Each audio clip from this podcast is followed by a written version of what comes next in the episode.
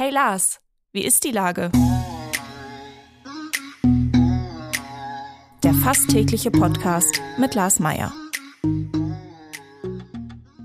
Wie ist die Lage? Unser fast täglicher Podcast in Kooperation mit der Hamburger Morgenpost, der Gute-Leute-Fabrik und Ahoi Radio spürt tagesaktuellen Fragen nach.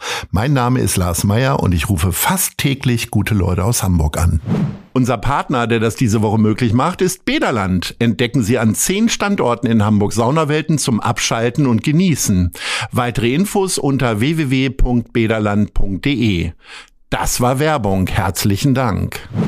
Heute befrage ich Kolja Kassler, der die Geschäftsleitung von Canusa im Bereich Marketing und Entwicklung verantwortet. Ahoi, Herr Kassler. Moin, Herr Mayer. Lieber Herr Kassner, ähm, Canusa, das äh, wird den wenigsten Leuten was sagen, das macht aber auch nichts. Sie machen tolle Sachen. Zumindest bin ich über Sie gestolpert, als ich, äh, weil ich mich für eine Sache sehr interessiere, ist in New York reisen. Und Canusa ist genau was? Ja, Canusa steht für Kanada und USA. Da kommt unser Name her und erklärt sich daraus. Und wir sind ganz individueller Reiseveranstalter für Reisen nach Nordamerika, so auch dann nach New York, wobei wir hauptsächlich Rundreisen für unsere Kunden anbieten, die auf eigene Faust mit dem Wohnmobil oder Mietwagen durch die USA oder Kanada reisen wollen. Also um das mal gleich zu sagen, ich bin kein Kunde und möglicherweise werde ich auch kein Kunde, weil ich ja sowieso immer nur nach New York fliege. Jetzt machen Sie mir aber mal andere Dinge äh, schmackhaft. Wo fliegen denn die anderen Leute hin, wenn ich äh, in New York aussteige und da bleibe? Wo, was sind denn so äh, beliebte Reiseziele? Gibt es da vielleicht auch Unterschiede zur Vor- und Nach-Corona-Zeit? Die Unterschiede sind überraschenderweise gar nicht so groß. Ähm, und New York ist natürlich ein tolles Ausgangsziel. Und ich würde da auch durchaus aussteigen und ein paar Tage in New York verbringen. Die Stadt ist immer wieder faszinierend und jetzt auch nach der Pandemie nochmal wieder ganz anders als vorher ähm, entwickelt sich und erfindet sich immer wieder neu.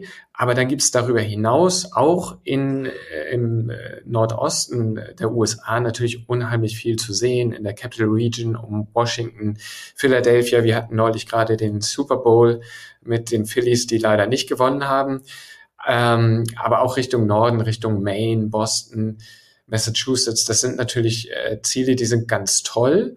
Die meisten unserer Kunden zieht es dann aber doch entweder in den Südwesten, also in das Dreieck äh, zumeist zwischen Las Vegas, Los Angeles und San Francisco, oder in den Westen Kanadas, also äh, entweder nach Vancouver als Startpunkt oder Calgary durch die Rockies dann äh, Richtung Westen nach Vancouver. Das sind so unsere zwei beliebtesten Regionen. Hat ähm, Kanada zugenommen? Ich habe das so mitbekommen, weil ja viele wegen des Präsidenten, also wegen Trump, einfach irgendwann nicht mehr in die USA fliegen wollten. Die haben dann so ersatzweise immer Kanada gemacht. Äh, haben Sie das gespürt, diesen Trend? Ja, gerade äh, zum Beginn der Präsidentschaft von Trump gab es auf jeden Fall äh, Entwicklungen zugunsten von Kanada, aber Kanada ist ohnehin ein boomendes Reiseziel äh, gerade für Naturliebhaber, die aber auch spannende Städte in Nordamerika erleben wollen, ist das die perfekte Kombination und dann eine super Ergänzung zu den USA. Hamburg hat ja viele Partnerstädte. Im nordamerikanischen Raum äh, fällt mir vor allen Dingen Chicago ein. Äh, ich glaube, sonst gibt es da auch gar keine, weil es sich ja über die ganze Welt erstreckt. Ist das ein Thema? Also gibt es eine besondere Nähe von Hamburgerinnen und Hamburgern zu Chicago, äh, wenn die sich so Individualreisen buchen? Nicht unbedingt. Chicago ist als, als Gateway zu den großen Seen natürlich fantastisches äh, äh, oder fantastischer Startort oder Endort für eine Reise, hat jetzt aber nicht unbedingt in Hamburg äh, mehr Aufmerksamkeit als in anderen äh, Orten in, in der Republik. Also wir haben sieben Standorte äh, über Deutschland verteilt und Chicago ist durchweg beliebt ich sag mal so, Sie müssen sich ja da so ein bisschen auskennen, ne? Das, was Sie so weiterempfehlen und zusammenstellen. Äh, wie viel haben Sie da bei Canusa einfach viel mehr Urlaub oder ist das innerhalb der Arbeitszeit? Sind Sie viel mehr am Reisen? Wann waren Sie das letzte Mal zum Beispiel da? Also wir reisen natürlich alle viel nach Nordamerika. Ich war zuletzt äh, im letzten Jahr für zwei Messen in den USA und Kanada, in Florida und in Toronto dann für Kanada. Wir haben aber ganz viele Kollegen, die über die Leidenschaft Nordamerika schon zu uns gekommen sind, die vorher schon in den USA oder Kanada gelebt haben, ein Au-pair-Jahr gemacht haben, dort studiert haben oder als Schüler schon ein Jahr drüben verbracht haben und die die Leidenschaft dann nie losgelassen hat.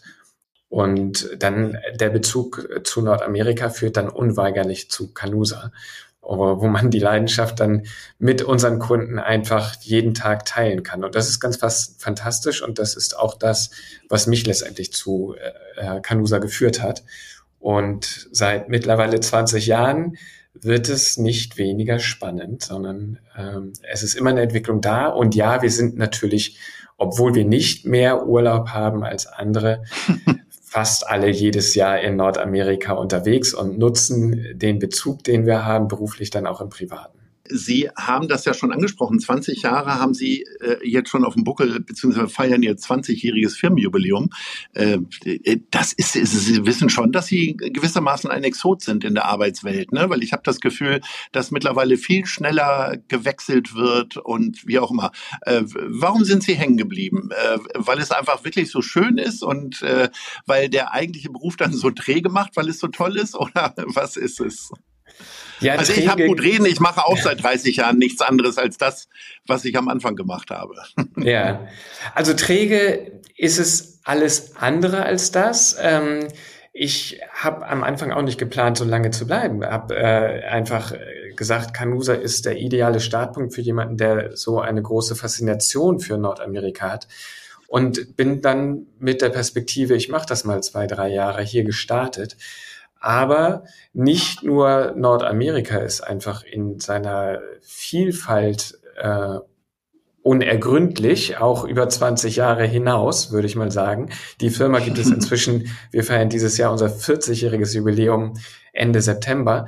Ähm, es ist, macht auch die, die Firmenkultur aus. Es ist ein familiengeführtes Unternehmen, inzwischen in der zweiten Generation.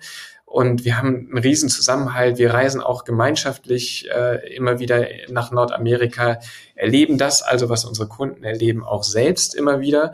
Und es gibt immer wieder so viel Neues zu entdecken. Und ich, ich kann mich gar nicht entscheiden, immer wenn es um meine eigenen Reisen geht. Will ich was Neues sehen oder mal wieder dahin, wo ich schon viel zu lange nicht war, zum Beispiel nach New York. Jetzt kommen wir mal von meinen langweiligen Urlaubszielen weg, weil, wie gesagt, ich fliege zweimal im Jahr dahin und lasse mich jedes Mal inspirieren und es ist wirklich ganz wunderbar. Äh, wie würde denn so eine, ich sag mal, so eine Einsteigerreise äh, aussehen, die Sie jemandem empfehlen würden, der möglicherweise jetzt vor allen Dingen an der Ostküste jetzt erstmal was sehen will? An der Ostküste würde ich empfehlen, mit dem Mietwagen unterwegs zu sein und nicht mit dem, was ich sonst in vielen anderen Bereichen des Landes empfehlen würde, dem Wohnmobil, mit dem man noch ein bisschen individueller unterwegs sein kann und vor allen Dingen sein Zuhause die ganze Zeit bei sich führt. Im Nordosten der USA gibt es aber so viel spannende Städte und Städte sind dann doch mit dem Mietwagen einfacher zu bereisen, weil man direkt in den Städten, in den Hotels bleibt, zu Fuß viel erkunden kann. Das ist ja auch ein Vorurteil, was sich gar nicht mehr so durchgängig äh, im Leben wiederfindet, dass die nordamerikanischen Städte nicht zu Fuß zu erkunden seien. Ganz im Gegenteil äh, wird es immer mehr, dass da auch äh, der Fußgänger geachtet wird, beachtet wird oder man auch mit dem Fahrrad zum Beispiel wunderbar viele Städte erkunden kann. Und das ist dann äh, eine Perlenkette im Nordosten. Also auch die kleineren Städte, Baltimore, ähm, Philadelphia habe ich vorhin schon genannt, bis zu den großen äh, Washington DC, New York, Boston.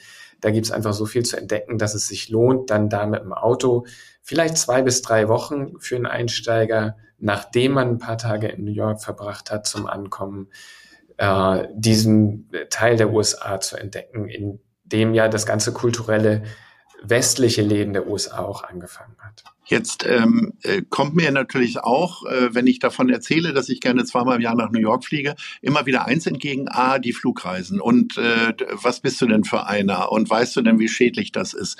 Sehen Sie Ihr Geschäftsmodell gefährdet und dass vielleicht in zehn Jahren gar keiner mehr fliegen möchte? Das hoffen wir natürlich nicht. Und abgesehen davon, dass die Technologien sich ja auch in die Richtung entwickeln, ressourcenschonender zu sein, müssen wir natürlich zugeben, dass eine Nordamerika-Reise wahrscheinlich nie besonders ökologisch nachhaltig sein wird.